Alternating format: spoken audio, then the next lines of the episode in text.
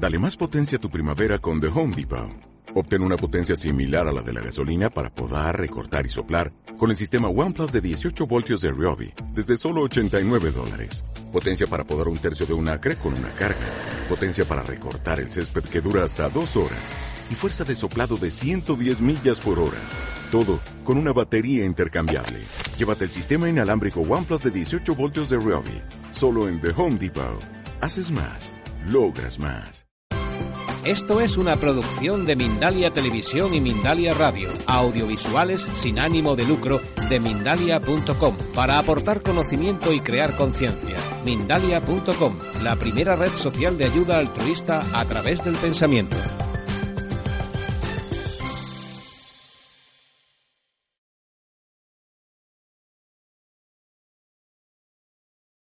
Hola, soy Sayi, tu presentadora de hoy Mindalia.com. Buenas noches o buenas tardes, según desde donde nos estés viendo en este momento. Te damos la bienvenida a las conferencias de Mindalia en directo, donde puedes asistir gratuitamente a conferencias planetarias en directo que organiza mindaliatelevisión.com. Te invitamos a entrar en mindaliatelevisión.com, donde además puedes encontrar puedes encontrar alrededor de 4.000 vídeos de reportajes, entrevistas y conferencias que te ayudarán en tu proceso personal de evolución, relacionados con espiritualidad, conciencia, salud integrativa y conocimiento holístico, entre otros muchos. Mindalia Televisión es un medio más de Mindalia.com, la red social de ayuda a través del pensamiento positivo, donde puedes ayudar o pedir ayuda de cualquier tipo. Miles de personas de todo el mundo están ayudando actualmente con sus pensamientos positivos, solucionando todo tipo de problemas. Mindalia es una ONG sin ánimo de lucro que tiene como uno de sus objetivos ayudar a difundir el conocimiento humano e impulsar la solidaridad planetaria por todos los medios. Aprende cómo acompañar a tus familiares moribundos por Carmen Martínez. Carmen es auxiliar de enfermería en un hospital de Murcia y fruto de su curiosidad en el ámbito de su trabajo ha asistido a talleres y a congresos relacionados con el moribundo, la vida y la muerte, de forma autodidáctica aprendiendo sobre el último tramo de la vida. El resultado de su andadura ha dado como fruto este eh, decálogo del moribundo. Carmen, bienvenida. Muchas gracias. Pues buenas tardes o buenas noches, depende de dónde nos escuchen o dónde nos vean. Pues estamos aquí para hablar de los acompañantes y los moribundos. No sé qué es lo que ha pasado en los últimos años, pero la gente no está muy preparada para morirse. Y sobre todo, los familiares no están tampoco muy mentalizados en dejar marchar a sus seres queridos. Entonces, la, charla de esta tarde es para concienciar a todos los familiares cuando uno, una persona tiene un ser querido en el final de la vida, hay que preguntarse muchas cosas. Primero, eh, cómo va a ser la enfermedad, si estamos preparados para dejar marchar a ese familiar, si tenemos nuestras cosas preparadas, eh, últimamente, en el ámbito de mi trabajo, he visto que los familiares no están preparados para dejar ir a sus familiares cuando están al final de la vida. Y eso me ha hecho preguntarme muchas cosas. También es una pena que cuando los familiares no están listos, la persona que está enferma o está preparada para irse tiene más dificultad a la hora de marcharse. Eh, por este problema escribí un decálogo, que son solamente 10 pautas, para guiar un poco a la gente que está un poco perdida en este tema, porque a veces que no sabemos si acertamos, si no acertamos, si hacemos bien, si hacemos mal. Eh, yo clasifico a los enfermos en, en dos partes. Uno son los que quieren saber cuando están enfermos hasta qué punto tienen su enfermedad una gravedad importante y otros que no quieren saber. El problema de los que no quieren saber realmente no tendría ningún problema, porque si tú tienes un familiar que no quiere saber absolutamente nada de tu enfermedad, los familiares poco tienen que hacer, acompañarles, hacerle la vida agradable y poco más. El problema viene cuando el familiar eh, tarda mucho tiempo en detectar su enfermedad no saben la gravedad de la enfermedad y a lo mejor no les da tiempo a resolver todos sus asuntos. El papel del familiar ahí es fundamental y es importantísimo. Cada familiar sabe perfectamente lo que pueden aguantar nuestros familiares, lo que se les puede decir, lo que no se les puede decir. Mm, a mí lo que me ha llamado mucho la atención es el ocultarle a, la persona que está a punto de fallecer su situación. las personas que están enfermas llega un momento determinado en el que saben perfectamente que se van. A veces es demasiado tarde. Entonces, yo llamo mucho la atención de los familiares para que hablen antes de que suceda algún tipo de enfermedad para que sepan en qué situación están. Por ejemplo, hay veces que no sabemos si nuestro familiar quiere que lo enterremos, que lo incineremos. Y, lo cierto es que cuando está muy cerca del fallecimiento, pues es un, es un poco brusco preguntar. Pero esas cosas se deben de saber.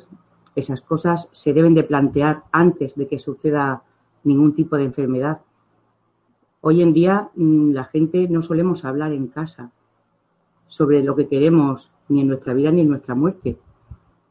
La muerte es la única cosa que tenemos segura. Pero por el, problema que sea, últimamente hemos olvidado que hemos venido a morir. La gente vive de espaldas absolutamente a la muerte. No quiere hablar de la muerte, no quiere ni pronunciarlo. Entonces, mi llamada de atención es que las familias hablen sobre sus cosas, sobre sus pretensiones, qué es lo que quieren hacer el día de mañana cuando vayan a morir. Si quieren descansar finalmente en algún lugar determinado, cuáles son sus circunstancias, porque hoy en día no se suele hablar en una casa de la muerte. Es un, es un tema tabú del que parece que si hablas la vas a llamar. La muerte viene cuando tiene que venir, ni antes ni después.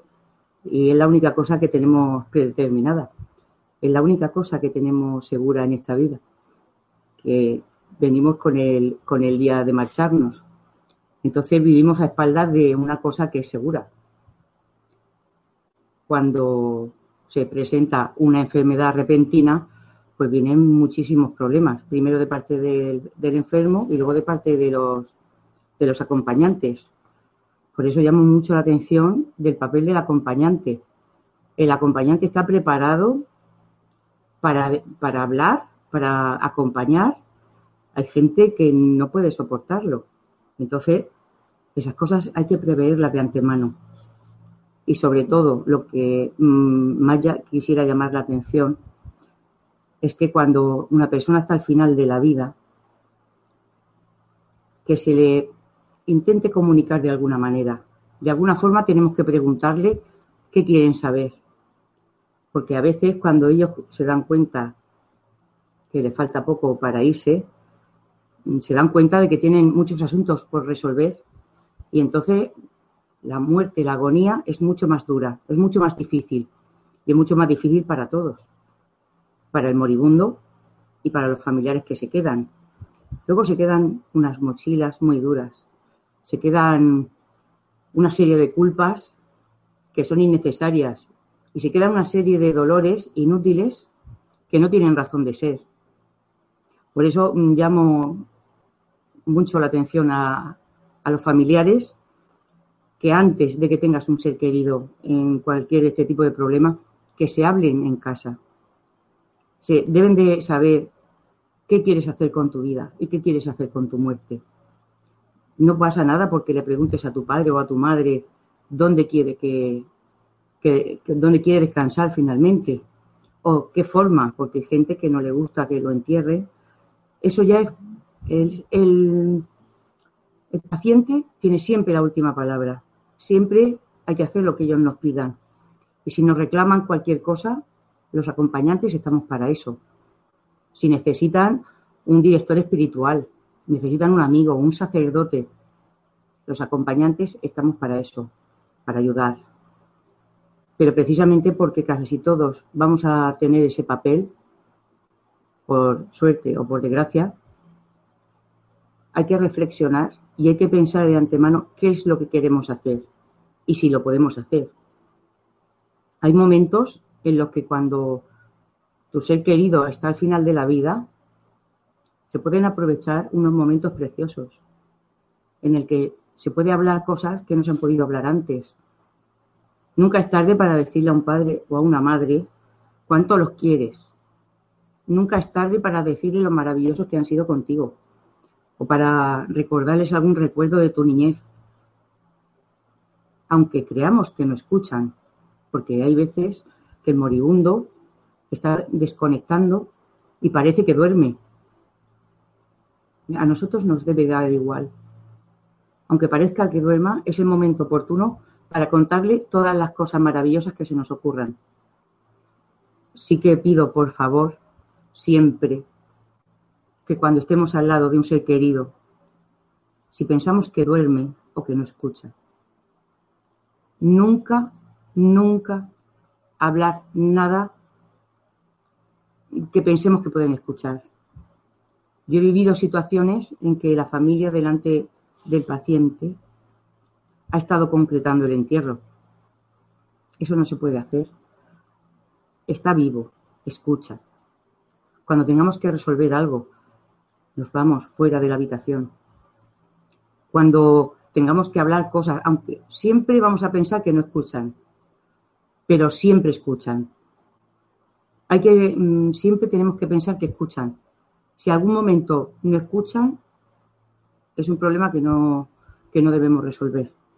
Por favor, solamente hay que hablarles con cariño para despedirnos para decirle cosas bonitas, para disfrutar de los últimos momentos, porque hay veces que tenemos días, tenemos semanas para despedirnos de nuestros seres queridos. Y realmente, si la despedida es tranquila, nos van a quedar unos recuerdos preciosos y no nos van a quedar esas mochilas de culpa y de dolor que se crean luego a posteriori. Yo sé que ser acompañante es muy difícil, lo he visto muchas veces en el ejercicio de mi profesión y sé que no es fácil. Pero precisamente porque no es fácil, tenemos que reflexionar y pensar que esto va a ocurrir. Queramos o no queramos, va a ocurrir. Y nos va a ocurrir con todos nuestros seres queridos. Y, no, y por desgracia no será solamente una vez. Quizá tendremos ese papel en una, dos o tres veces o incluso más, porque es ley de vida. Eh, mi, guía Acompáñame eh, la he escrito fundamentalmente para la gente que le pilla de susto, le pilla de momento una enfermedad y no sabe cómo actuar. La primera pauta que quiero que recuerden es que si una persona quiere saber, hay que comunicarle el estado de su gravedad cada persona conoce muy bien a sus familiares y sabe si se le puede decir o no. Pero por experiencia propia, por lo que he visto mil veces en mi profesión, cuando se le oculta, el paciente lo sabe y ya le falta muy poco tiempo para marcharse, no le da tiempo a resolver sus asuntos y se le dificulta en mucho su agonía. La muerte es mucho más difícil. Entonces es tan sencillo como si da tiempo, si no tienes la enfermedad anterior, dejar las cosas claras en casa. ¿Qué quieres hacer? ¿Cómo quieres hacer? Y si ya no da tiempo, intentar hablarle para ver hasta dónde quiere saber. Si una persona quiere saber, no se le puede ocultar. Que la persona no quiere saber nada, pues entonces nada que hacer. Acompañarles a esperar y a disfrutar de esos últimos momentos, que los últimos momentos con unos seres queridos son preciosos. Pero cuando son de calidad, cuando hay un cariño y se emplea uno todo su amor. Hay veces que no tenemos tantas horas como quisiéramos para estar con ellos. Pues no pasa nada. Si no puedes estar 12 horas con tu familiar, estate una hora dos. pero ese tiempo dedícaselo íntegramente. Que sus ojos sean para ti. Porque a veces vamos al hospital, estamos con ellos, entramos, salimos y no le dedicamos todo el tiempo que sería necesario. El tiempo que sea de calidad. No tienes que estar 24 horas al lado de, tu familiar. Son dos horas, pero dos horas continuas de atención plena. Ellos lo saben y ellos lo agradecen porque ellos no son tontos. Saben que nosotros tenemos que trabajar, tenemos que entrar, tenemos que salir. Ellos lo entienden todo. Cuando nos ven con el trajín de la vida, que entramos, que salimos, ellos a veces se sienten mal, porque se creen que estorban. Entonces nuestra mayor preocupación tiene que ser que ellos estén confortables, pero sobre todo que se encuentren bien, acompañados, arropados. No pasa nada. A veces la gente se tiene que marchar y se queda al cuidado del personal sanitario. No pasa, no pasa absolutamente nada. El personal sanitario estamos para eso. Pero hay que tener ese minuto de reflexión, de decir, ¿qué voy a hacer con mi madre o con mi padre? Yo quiero estar 12 horas, pero si no se puede, pues no pasa nada esas dos horas que sean plenas de amor y cariño. Ya habrás cumplido grandemente con tu con tu pretensión. Y ellos se quedan de verdad porque lo vemos. Cuando la familia está con ellos, el tiempo que está con plena atención, ellos lo agradecen. Cuando se van los familiares se quedan más tranquilos. De nada les sirve que estén 10 horas cuando están los, familiares de mal humor, porque están allí todo el día, tienen que hacer cosas fuera en casa, y todo ese nerviosismo se lo pasamos a ellos. Por favor, pensar que a lo mejor solamente los vamos a tener unos días y ya no los vamos a tener más. A veces en el trajín de la vida vamos y venimos y creemos que los vamos a tener más tiempo del que van a estar hagámoslo como si fuera a estar con nosotros un par de días. Luego todo será más liviano. Ya me lo diréis. Otra cosa que quiero comentaros es que las personas cuando están al final de la vida tienen una necesidad grande de hacer las paces. Siempre hay algún pequeño problemilla, algún hermano, algún pendiente evidentemente se van a apoyar en los acompañantes para que llamemos, para que hagamos, para que pongamos en contacto. Nuestra obligación es hacerlo. Y nuestra obligación es facilitarlo. Y nuestra obligación es poner buena cara, nos guste o no. ¿Por qué? Porque es otra de las mochilas que les vamos a quitar. El que hagan las paces con un hermano, con un familiar, con un amigo, eso no tiene precio a la hora de marcharse. No es lo mismo que una persona se marche ya tranquila y en paz que cuando se ha quedado con, algún sentimiento de culpa o algún problema por resolver. Eh, los acompañantes, los acompañantes algunas veces no sabemos qué hacer y en nuestra buena intención hacemos comentarios que no debemos hacer y hacemos cosas que no debemos hacer. Por eso vuelvo a reincidir en lo mismo. Sobre todo cuando creamos que duermen. Es que lo voy a decir mil veces porque lo he visto muchas veces. La gente con su buena intención piensa que duermen, que no escuchan. Y no duermen. Empieza un periodo de desconexión. Y empiezan ya que se van a la otra vida y a esta. Pero recordad que siempre escuchan. Así que por favor, ningún comentario negativo. Positivos los que queráis. Podéis estar todo el día diciéndole lo guapos que son, lo maravillosos que son. Eso no sobra nunca. ¿Qué más quería deciros yo? Eh... Cuando estamos al final de la vida, queremos irnos en paz. Procurar las familias arreglar vuestras cuestiones fuera, donde no esté el paciente. Siempre. Yo he visto gente discutir por el entierro, por las casas. Y gente que parece que ya no escucha, caerse de las lágrimas. Sé que soy quizá un poco pesada, pero no quiero que se os olvide. Yo he visto gente hablar cosas que no debe, pero sobre todo, incido otra vez, la gente que quiera saber su situación, por favor, la familia que hable, que le sugiera. Hay veces que no sabemos si quiere saber o no quiere saber. Se puede sugerir, pero por favor, decirle el estado de la gravedad por si tiene que resolver cosas. Eh, no sé qué más contaros ya. Sobre todo si son religiosos, no olvidaros de llamar a su guía espiritual.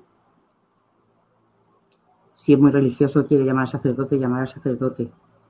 Si tiene cualquier otra confesión, al guía espiritual que os solicite. Si hay gente que sea agnóstica o atea, pues si necesita un buen amigo, pues un buen amigo. En fin, estamos para acompañar. Sé que es una situación que no es fácil. Nadie quiere que falte un ser querido. Y a veces tenemos que sacar una generosidad de donde no sabemos que la tenemos. Pero no debemos olvidar que los protagonistas son ellos, que los que se van son ellos. Y tenemos que hacer absolutamente todo lo que podamos por ayudarles a marcharse. ¿Quién va a querer que se vaya un ser querido? Pues nadie. Pero es ley de vida y tenemos que hacerlo lo mejor posible. Porque hay veces que no nos no hacemos las cosas como queremos y luego nos queda esa culpa. Tenía que haberle dicho, tenía que haberle hecho, tenía que haberme quedado más.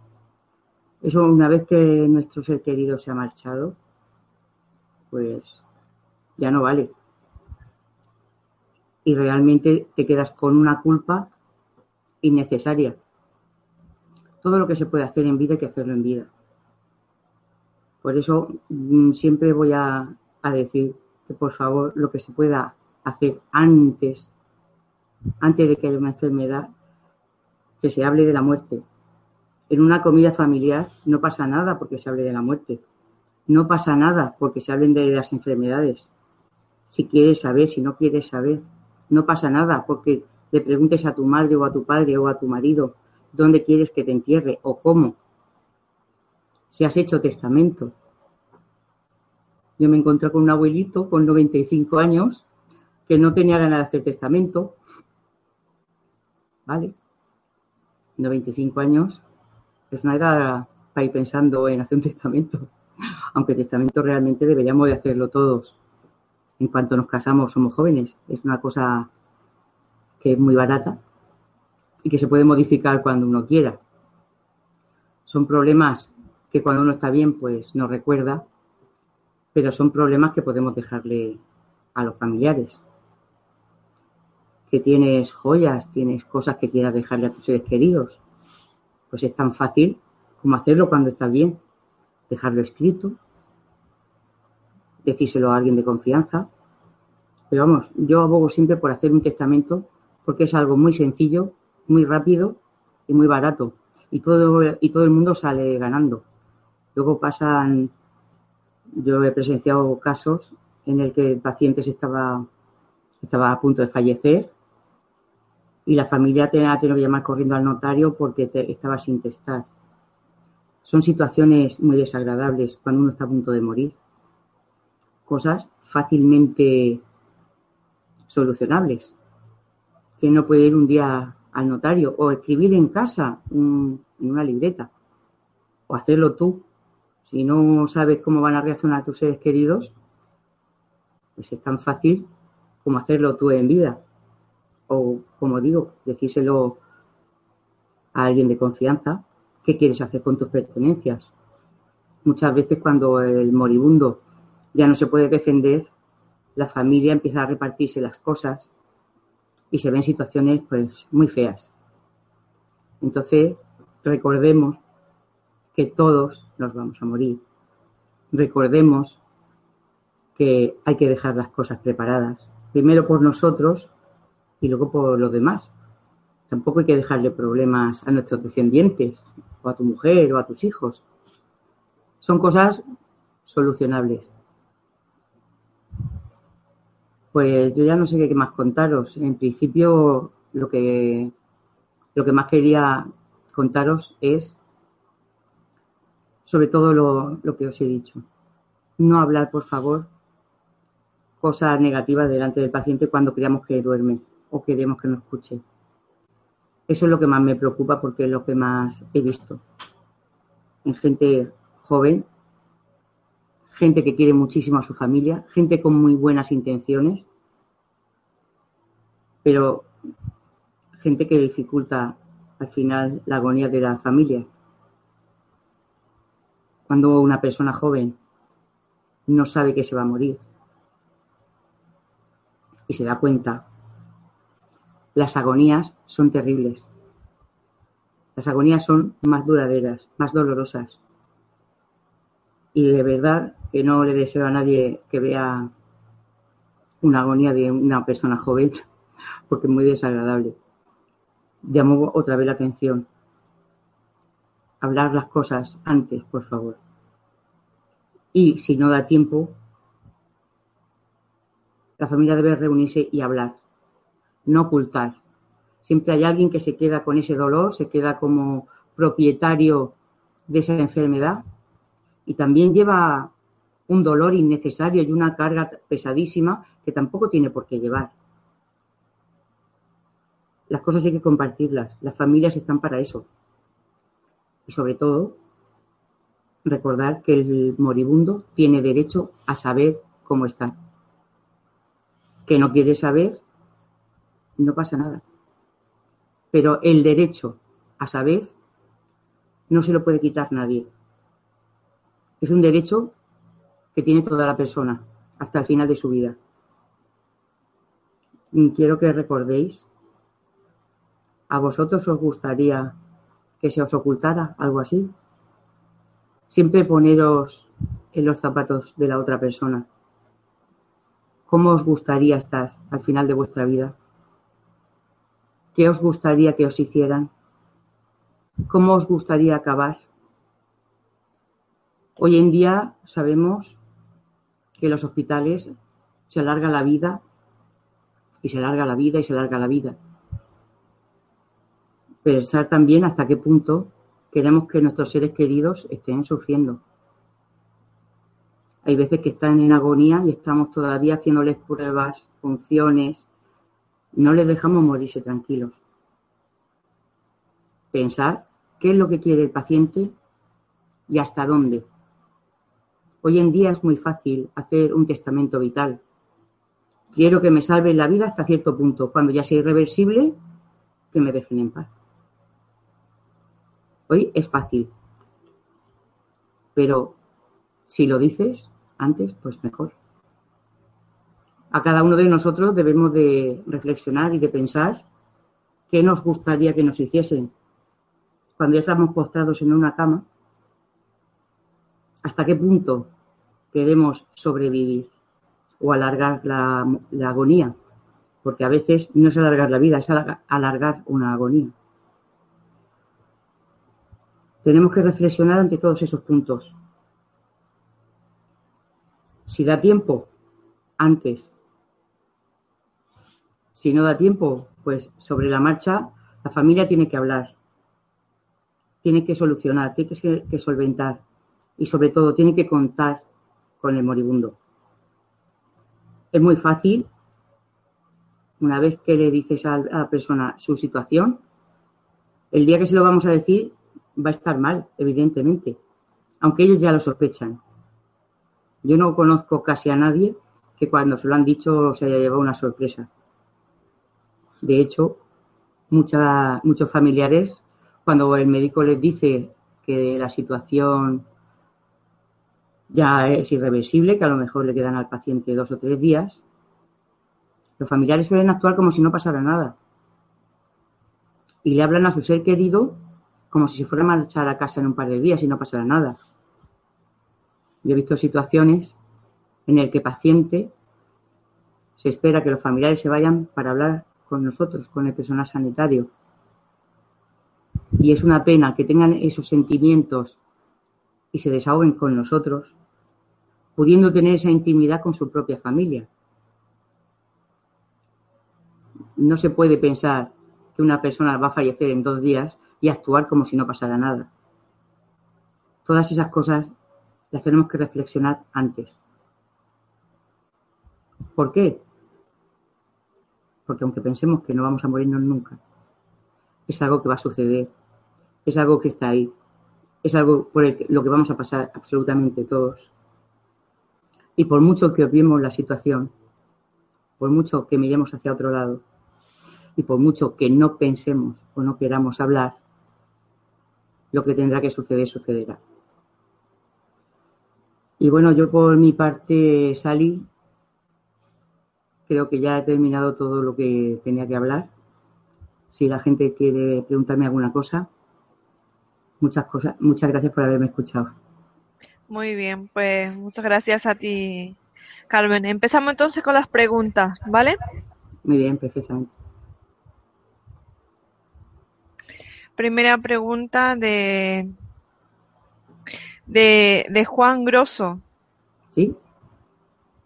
Desde Uruguay. Eh, pregunta, eh, cada vez más los animales son parte de nuestra familia y establecemos vínculos muy fuertes con ellos. ¿Qué nos puedes aportar sobre esta realidad? Muchas gracias. Bueno, bueno yo bueno, es un poco... Casi eh, todos tenemos alguna mascota. Sí que es cierto. Bueno, yo tengo, yo tengo una mascota, tengo una labradora y la verdad es que para mí es como si fuera parte de mi familia. Anteriormente ya tuve otro, otro perrito que se murió y bueno, y, pasamos un duelo horroroso. O sea, evidentemente cuando alguien te es querido, tienes que pasar un duelo y se pasa mal, evidentemente. Hombre, una persona es una persona, pero un animal es un ser querido también y hay que pasar el duelo pues igual que cualquier otra situación. No sé si le he contestado. Bien. Bien, siguiente pregunta de Ana García desde España. ¿Qué opinas de tener las cenizas del fallecido en el salón de la casa varios días, tanto para el espíritu del que se ha ido como para los que se quedan? Bueno, pues eso es algo muy particular de cada persona. Yo no lo tendría, porque a la gente hay que dejarla marchar y hay que dejarse ir. Evidentemente lo que hay ahí son cenizas, tu ser querido está ya en otro plano, no está, pero bueno, yo no las tendría. Hay gente que con su dolor parece que aminora el tener algo cerca de tu ser querido pero como he dicho antes, hay que dejar ir, hay que pasar el duelo. Si tu familiar mm, lo tienes ahí, difícilmente vas a poder pasar ese duelo y vas a poder terminar ese dolor por esa pérdida. Bien, siguiente pregunta de Cristina, desde Argentina. ¿Cómo puedes eh, llegar a no, a no temer a la muerte? y lo que es peor, saber que no vuelves a, estar con las personas que quieres en este, en este plano? Bueno, yo juego con un poco de ventaja. Yo hace unos años tuve una experiencia cercana a la muerte. Estuve en el otro lado, volví. Sé que la muerte no existe. Sé que nadie se muere solo. Y sé que tus seres queridos están ahí esperándote entonces no, no puedes tener ningún temor, porque simplemente cambias de plano, cambias de dimensión y solamente te dejas aquí un traje que no vale para nada. Entonces, claro, yo sí tengo esa certeza. Bien, eh, Ana, Ana de, desde Holanda eh, nos cuenta su la historia de su madre. A mí me pasó todo eso en el 2000 con mi madre y tuvo otro mm, y tuvo todo nuestro respeto y cariño y debo de agradecer el cariño que ha sido tratada por parte de los médicos y enfermeros del Hospital Clínico de Santiago de Compostela, dice. Y también nosotros, mi hermana y yo, en sus últimos días eh, de mi madre le susurrábamos que si se tenía que ir, se fuera, que todo estaba hecho, que se fuera en paz y que la queríamos mucho. Y se fue en paz y tranquila. A las pruebas me remito cuando la familia hace lo que tiene que hacer el paciente se va tranquilo y se va en paz. Pues mira, le doy la enhorabuena y gracias por la parte que me toca por ser sanitaria. Bien, siguiente pregunta de, de Patricia desde Argentina. Eh, por favor, cuando la persona está depresiva o haciendo un duelo y va dejando de hacer cosas que le gusta, fue una señal que aprendí tarde. Yo insistía y mi madre quería y mi madre quería internamente partir. ¿Cuáles son otras señales que podemos detectar para estos casos? Eh, perdona, no he entendido bien la pregunta. Su madre que su madre estaba con depresión por un duelo. Sí, y va dejando de hacer cosas que le gusta. Bueno, en principio es lógico cuando cuando pierdes a un ser querido es lógico que pases un duelo y que pases unos meses que no tengas ganas de hacer nada. Lo que pasa es, cuando ya pasa un año, como mucho, y eso se mantiene, pues entonces ya hay que, hay que avisar a un profesional, porque si, si pasa mucho tiempo, puede, puede enfermarse más. Evidentemente necesita, necesita ayuda médica, claro. O sea, en principio es normal que, que tenga ese duelo y que no tenga ganas de hacer nada. Pero ya pasados 8 o 10 meses, un año, si eso persiste o va a más, hay que buscar un profesional, porque hay veces que nosotros solo no, no podemos llevar ese duelo. Hay que buscar un poco de ayuda. Bien, Sergio desde Italia. Mi tío está en coma en el hospital. Tenemos la duda de desconectarlo o no pero preferíamos que él eligiera. ¿Crees que nos escucha? ¿Qué podemos hacer para ayudarle? Pues yo pienso siempre que escuchan. En algún caso puede ser que no, pero en el 99,9% suelen escuchar. Yo le diría que, que hablen con él y que le pidan algún tipo de señal, a ver, a ver qué pasa. De todas formas, hoy en día hay pruebas, cuando están en coma, les pueden hacer pruebas para facilitar o para saber que no tienen ningún tipo de, de actividad cerebral. Pero vamos, yo hablaría con él y le diría que les mande algún tipo de señal. Algunas veces se manifiestan por medio de los sueños o por algún tipo de señal y lo resuelven. Es la única cosa que se me ocurre.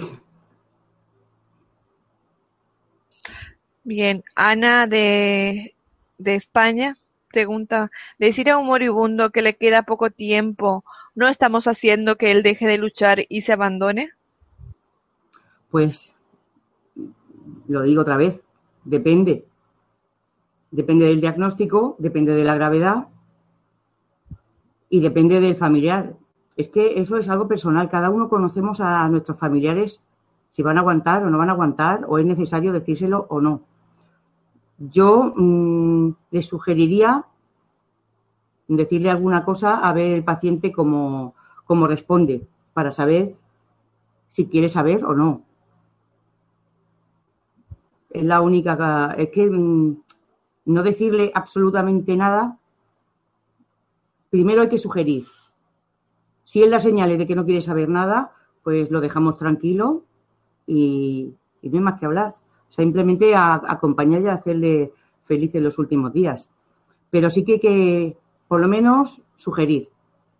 Decirle alguna cosa si quiere saber o que, que, no sé, buscar las palabras. Cada uno conocemos muy bien a nuestros seres queridos y sabemos qué se le puede decir y qué no se le puede decir. Bien, nos, nos cuenta también Ana de Holanda eh, que ellos preferían no decir nada a su madre, pero que ella lo sabía, que incluso decía que veía a su abuela al lado de la cama y la describía. Me imagino que la abuela ya también había fallecido en ese entonces. Claro. Ellos lo saben. Ellos cuando ya están muy al final, lo saben. Primero porque lo intuyen. Lo saben. Además lo saben a ciencia cierta. Pero claro, señal inequívoca de que están a punto de marcharse es que vean a un ser querido. Los seres queridos vienen a recogernos. Nadie se muere solo. Lo vuelvo a repetir. Nadie se muere solo. Vienen nuestros seres queridos, la gente que más queremos, vienen a por nosotros. Entonces, si ella ya lo sabía, pues se ha ahorrado un trabajo. Pero vamos, yo siempre abogo porque se, se les diga o por lo menos que se les sugiera para saber si ellos quieren hablar o no.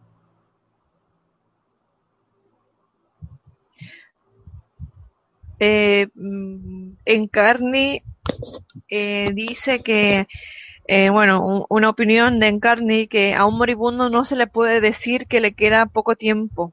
Habría que haberle informado antes de esta circunstancia. Bueno, Depende de, depende de la persona, depende de las circunstancias. Es que depende. No es lo mismo una enfermedad larga que un accidente de tráfico, algo inmediato. Eso el acompañante tiene la responsabilidad de hacer lo que estime oportuno. Yo mm, siempre digo que yo prefiero que se le diga, a no ser que dé señales la persona de que no quiere saber. Ellos nos van a dar señales muy claras cuando no quieran saber algo. Entonces no hay ningún tipo de problema. Pero siempre hay que sugerir, por si acaso, para que ellos sepan a qué se enfrentan. Porque mm, las agonías son muy malas cuando, cuando ellos no saben que se van a morir. Yo he presenciado agonías terribles, porque la persona se ha dado cuenta que se moría y nadie se lo había dicho. Terribles, terribles. Yo eso no se lo deseo que lo vea a nadie. Depende todo del paciente y del acompañante, claro. Es que no se puede no se puede hacer lo mismo con todo el mundo. Cada persona tiene una circunstancia y el acompañante debe saber a qué atenerse si se puede o no se puede. Siento no poder ayudarle más. Mm. Bien, Patricia de, de Argentina, que ya no había hecho su, su pregunta, no nos lo vuelve a hacer y ahora creo que mejor lo vamos a entender mejor. Mi, mi mamá falleció de repente, pero estaba hace tres años sin terminar su duelo, aún con asistencia médica, y partió de repente por el corazón. Por eso he visto que otras personas que deciden eh, internamente partir, ¿hay otras señales? Uf, pues mira, me vas a perdonar, pero no he entendido bien la pregunta. Vale. Su, mamá partió, se fue. Sí. ¿Y el duelo lo tenía? Que lo tenía todavía, que, o sea, que, que sin terminar su duelo, que seguía con su duelo, que su duelo era... El de ella. El de su madre, el de su madre. El de eh, mira, no, quien nos hace la pregunta es Patricia. Sí. ¿Vale? Que nos habla de su madre. Mi madre falleció de repente, pero estaba hace tres años sin terminar su duelo aún. Vale. O sea que aún con asistencia médica y partió de repente por el corazón. O sea que la señora estaba todavía en duelo cuando falleció. Cuando falleció. Sí. Bueno, es que hay muchas veces hay gente que cuando pierde a, su pareja, a su ser querido, pierde la ilusión por vivir. Y no es extraño que en parejas, en matrimonios que han estado mucho tiempo juntos, se vaya uno y, cerca se vaya otro. Es posible, es posible perfectamente de que se fuera porque ya no tenía ilusión por vivir. Eso da igual que vaya al médico que no, cuando una persona tiene esa tristeza de que se ha ido su media, media vida fuera, no es extraño, ¿eh? se van, muchas parejas se van juntas o en corto espacio de tiempo, porque no pueden soportar la vida, no quieren vivir. Y ante eso no podemos hacer nada. Lo que sí digo que en un, en un duelo normal, cuando pasa un tiempo prudencial, si en un año no hay señales de recuperación, hay que, hay que ir a un especialista, a un médico siempre. Pero bueno, lo que dice Patricia no es extraño, que, que falleciera después de, durante el duelo de otro ser querido. Pasa mucho más de lo que parece y de lo que se suele decir. Bien, última pregunta, Carmen. De Ana desde Madrid, España. ¿Mm? Mi hermana se sienta junto a mi madre cuando está dormida y no para de llorar y pedirle que se quede con ella.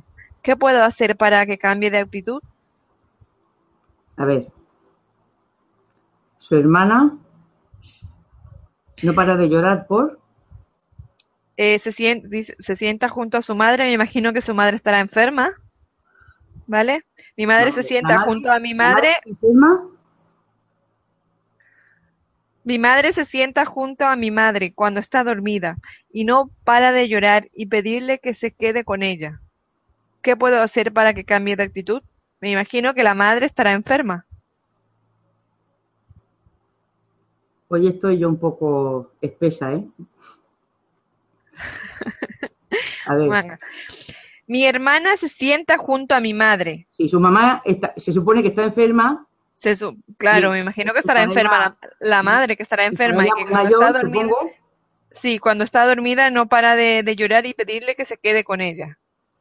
Vale, pues que le compre el libro de Elizabeth Kubler-Ross, La muerte un nuevo amanecer, que ella sepa que cuando su mamá se vaya, se va a ir a un sitio maravilloso, porque esa es otra. La gente tiene unos duelos horribles porque se piensan que su familiar se ha muerto. Pero si mucha gente supiese que el familiar se va a otro sitio, que se va a otro lugar, pero se va a un lugar que va a estar más feliz, a lo mejor el duelo es un poco menor. Entonces, a mí lo que se me ocurre es que le compres el libro de Elizabeth Kubler-Ross, que es un libro muy bonito, muy corto, que se lee en muy poco tiempo. Y, si no quiere leerlo, se lo lees tú. Para que sepa que, hombre, vamos, todo el mundo, nadie quiere que se vayan nuestras madres, nuestros seres queridos, evidentemente. Pero tenemos que buscar la forma de hacerle entender que eso no es lo mejor para nuestra madre. El que nuestra madre esté más tiempo enferma o esté mal, no, no es lo normal. La gente viene para un tiempo, tenemos que venir y nos tenemos que marchar. Entonces es lógico que una hija no quiera que se vaya su madre. Pero bueno, a lo mejor leyendo un poco más y sabiendo que su madre a lo mejor se va a un sitio más bonito o que no va a tener dolores o que va a estar mejor, quizá eso le angustie un poco menos.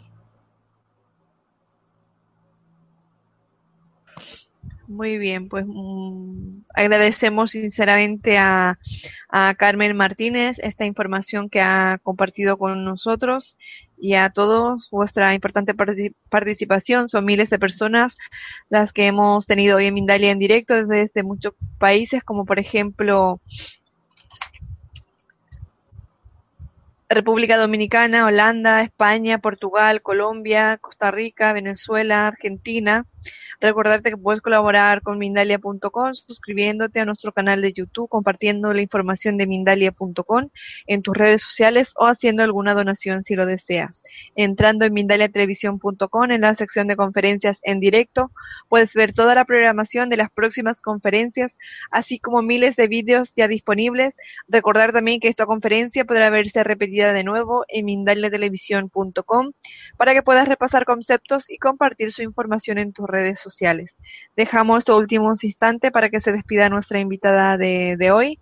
Carmen, últimas palabras de despedida para ti. Pues nada, agradeceros a vosotros de Mindalia vuestra labor y agradecerle encarecidamente a toda la gente que nos ha escuchado atentamente Y bueno, espero haber aclarado alguna duda y encantada de haber estado aquí con vosotros. Muchas gracias a todos los que nos han escuchado y nos han visto y sobre todo a vosotros. Gracias. De nuevo, muchas gracias, Carmen, y hasta la próxima. Adiós, buenas noches. De nuevo a todos, muchas gracias y hasta la próxima conferencia de Mindalia en directo.